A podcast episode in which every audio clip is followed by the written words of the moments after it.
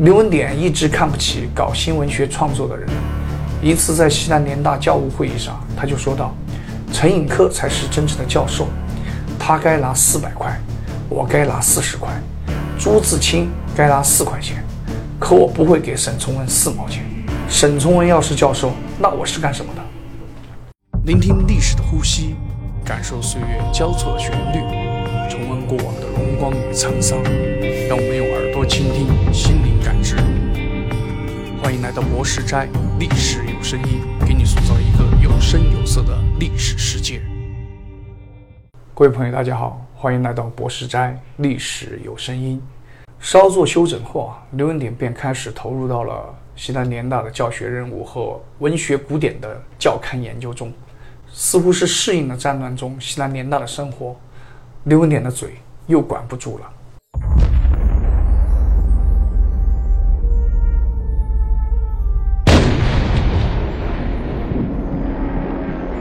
在联大时期，我上面已经提到，经常会遇到跑警报的情况。有一次日军敌机再一次轰炸昆明，刘文典一听到警报就往外跑，跑到中途突然想到陈寅恪。此时陈寅恪视力不好，身体也不好，如果没有人的帮扶，恐怕会被日军炸死。于是刘文典立刻率领几个学生去搀扶陈寅恪。学生见到刘文典气喘吁吁。也想上去帮助他，却被刘文典大声呵斥：“别管我，保护国粹要紧，保护国粹要紧。”这时，沈从文突然从人群中跟了上来，刘文典转身骂道：“我跑是为了保护国粹，学生跑是为了保存下一代的希望。可是该死的，你干嘛要跑呀？你干嘛要跑呀？”搞得沈从文尴尬不已。刘文典一直看不起搞新文学创作的人。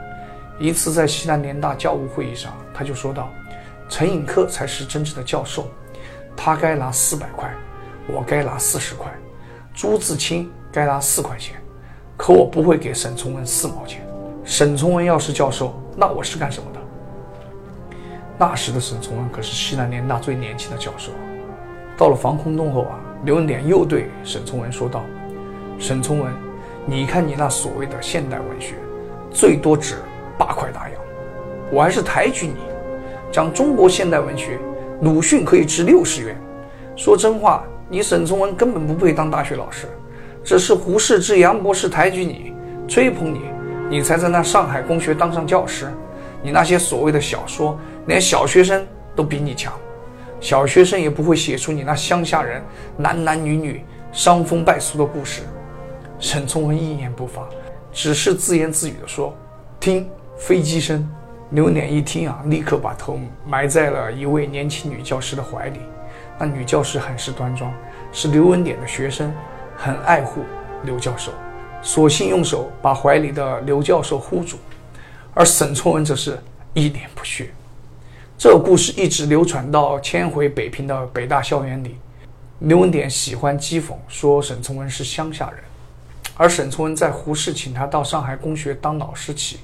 直至到西南联大做教授，直到北大回迁，而后作为北大著名教授，最后一次上台为止。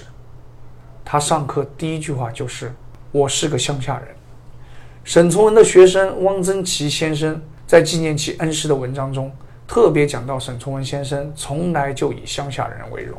不知道刘文典是否知道这一点？随着日军侵华的不断深入啊，昆明的生活也艰难起来。物价飞涨，导致联大教授们的工资越来越难以承受。刘文典在昆明的住宅也被日军炸毁，不得已，刘文典不得不和许多人一起搬到了乡下居住。于是每次上课都要进城，刘文典没钱，只能徒步几公里前往。后来，刘文典的两个兄弟相继在湘西病故，母亲也逝世。失去亲人的悲痛和无力营葬亲人的痛楚，让刘文典贫病交迫。过去一直养尊处优的刘文典，加之对战事的悲观，再次陷入了消沉。于是，在教书之余，刘文典加大了对鸦片的吸食。也正是这一嗜好，将断送刘文典在清华、在联大的前途。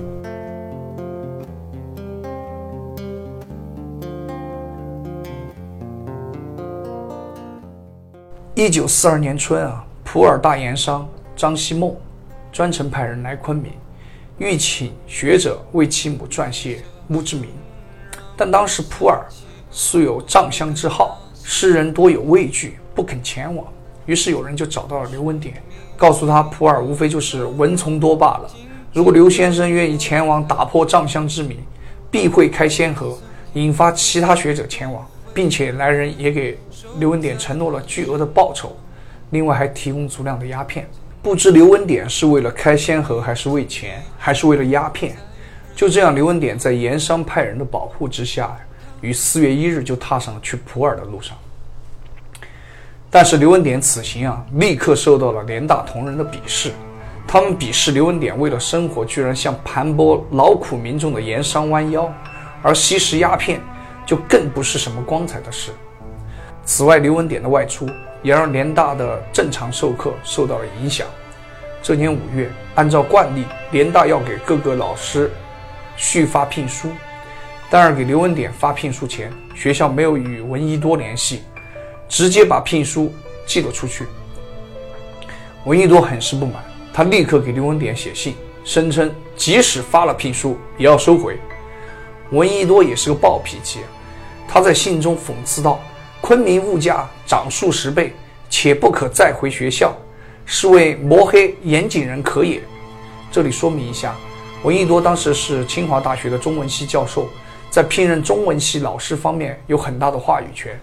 闻一多给刘文典写信前，其实还找了时任清华文学院院长冯友兰。冯友兰认为刘文典此行不足称道，更难为人师表，便支持闻一多的决定。解聘教师无论在什么时候都不是一件小事，况且解聘的刘文典还是一位知名的教授，因此有几位教授便去找闻一多求情，但闻一多却发怒说：“难道不当汉奸就可以擅离职守，不负教学责任吗？”刘文典起初收到闻一多的信时啊，不以为然。但是到了七月下旬，刘文典得知自己真的被解聘时，如坐针毡，立刻给清华大学校长、联大常委会主席梅贻琦写了长信，诉说事情经过。刘文典不知道梅贻琦尽管性情平和，但对他的普洱之行也很有看法。梅贻琦最终也没有出手，刘文典终被清华解聘。这可能也是后来联大回忆中极少涉及刘文典的原因。刘文典回昆明后啊，找闻一多吵架，但最后都无济于事。不过闻一多并不知道刘文典普洱之行还有另一个连刘文典本人也蒙在鼓里的内幕，而这件事在客观上帮助了当时的中共地下党和进步青年。不过这个说来就话长了，后面我可以专门讲一期关于西南联大的历史，有兴趣的朋友们可以关注一下。离开联大的刘文典。被云南大学校长熊庆来聘请担任农事讲座，后任文学系教授，在经济生活上并没有受什么影响。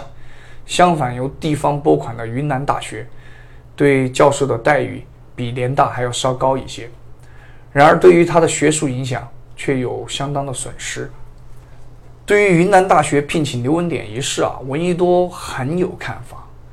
根据吴宓一九四四年七月十日的日记记载，那天国民党教育部高教司司长吴俊升邀集西南联大、云南大学、中法大学文法学院主任讨论颁布科目表修改问题时，闻一多在会上就提到刘文典，未信得将恶劣之某教授排挤出校，而专收烂货、藏垢纳污之云大，则反视为奇珍而聘请之。可见闻一多啊对云南大学聘请刘文典很是不满。此后，刘文典一直在云南大学做文史系教授。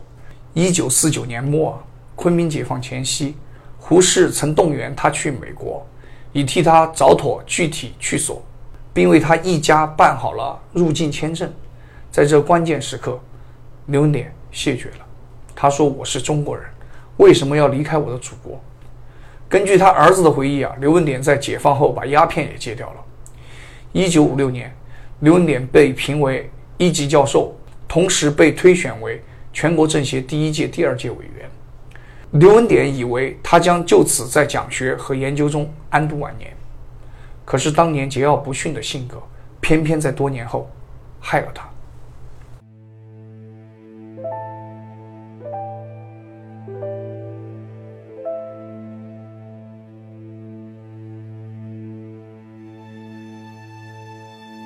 一九五七年整风运动引发的反右派斗争被严重扩大，刘文典也遭受牵连。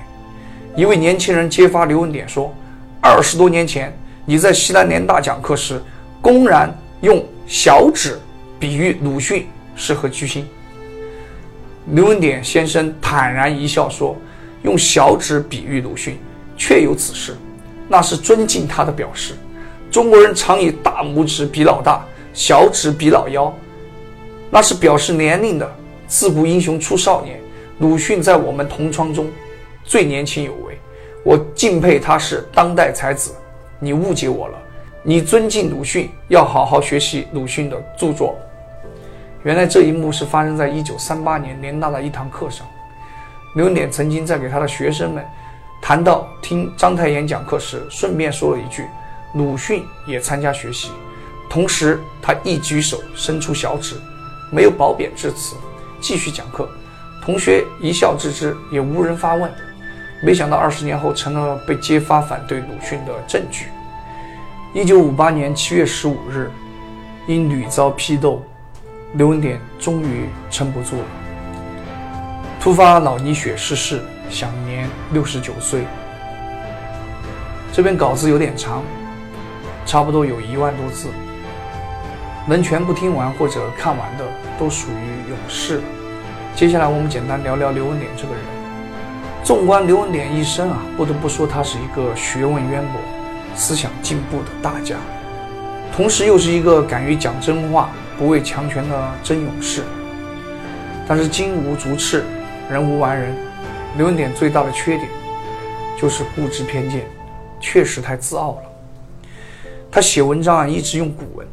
行文从不注标点符号，致使读者虽知其书为好书，但难以研读。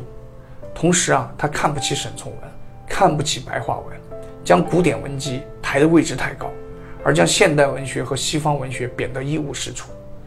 这对当时推动中国思想进步以及中国文学发展是没有好处的。其实放到现在啊，刘文典先生绝对是一个妥妥的大网红。但是人红是非多啊。